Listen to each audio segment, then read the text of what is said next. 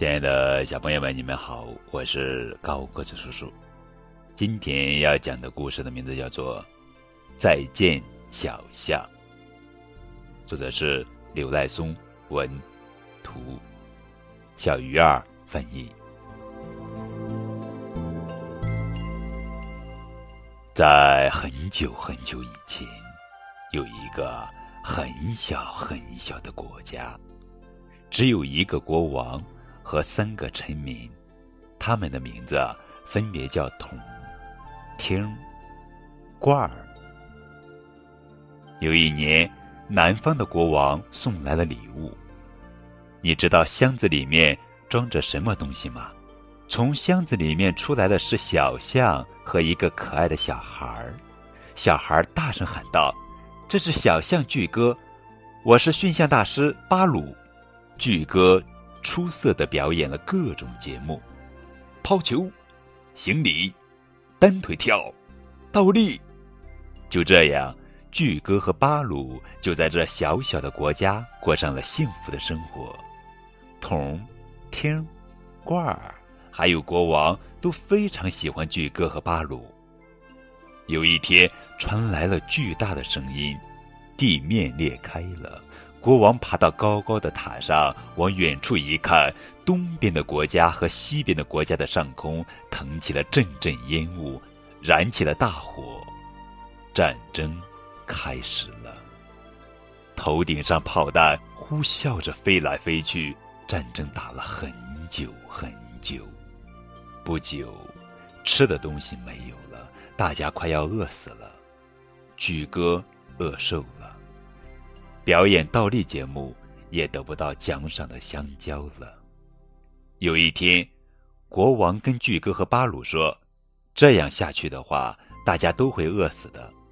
要是杀了巨哥，大家就能活命。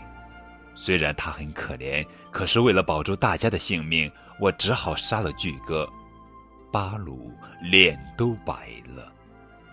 让我来吧，别让巨哥感到痛苦。巴鲁扬起了鞭子，可怜的巨哥，可怜的巨哥和巴鲁，巨哥什么也不懂，撒娇的看着巴鲁。巴鲁扔了鞭子，在国王的面前跪下，说：“国王，还是不要杀巨哥，请你把我杀了吧。”这时候，从东边的国家和西边的国家发射的炮弹落了下来，啊，完蛋了！大家都闭上了眼睛。可奇怪的是。等了半天，炮弹也没有落下来，啊！原来是巨哥用鼻子接住了炮弹，真棒！巨哥，快把他送到安全的地方。可是又有一枚榴弹朝着巨哥落了下来，危险！巨哥。过了几个小时，巴鲁慢慢醒过来了，他睁开眼睛一看，拖着炮弹的巨哥就倒在自己的旁边，一动不动。万岁！战争结束了，有人在远处大声喊着：“战争结束了，小象巨哥死了吗？”没有，巨哥受伤昏了过去，但他还活着。大家都来给巨哥包扎伤口，还让他泡进了可以帮助伤口愈合的温泉里。于是，巨哥又像从前一样结实健康了。国王、巨哥和巴鲁来到城外一看。东边的国家和西边的国家都没有了。国王、巨哥和巴鲁吃着香蕉，肚子都要撑破了。啊，太好吃了，想睡觉了呀！再见，小象巨哥，明天还和我一起玩吧。再见，小象是一个简单的故事，它告诉人们，战争是可怕的，战争会给人们带来许多灾难。所以我们应当主张和平，反对战争。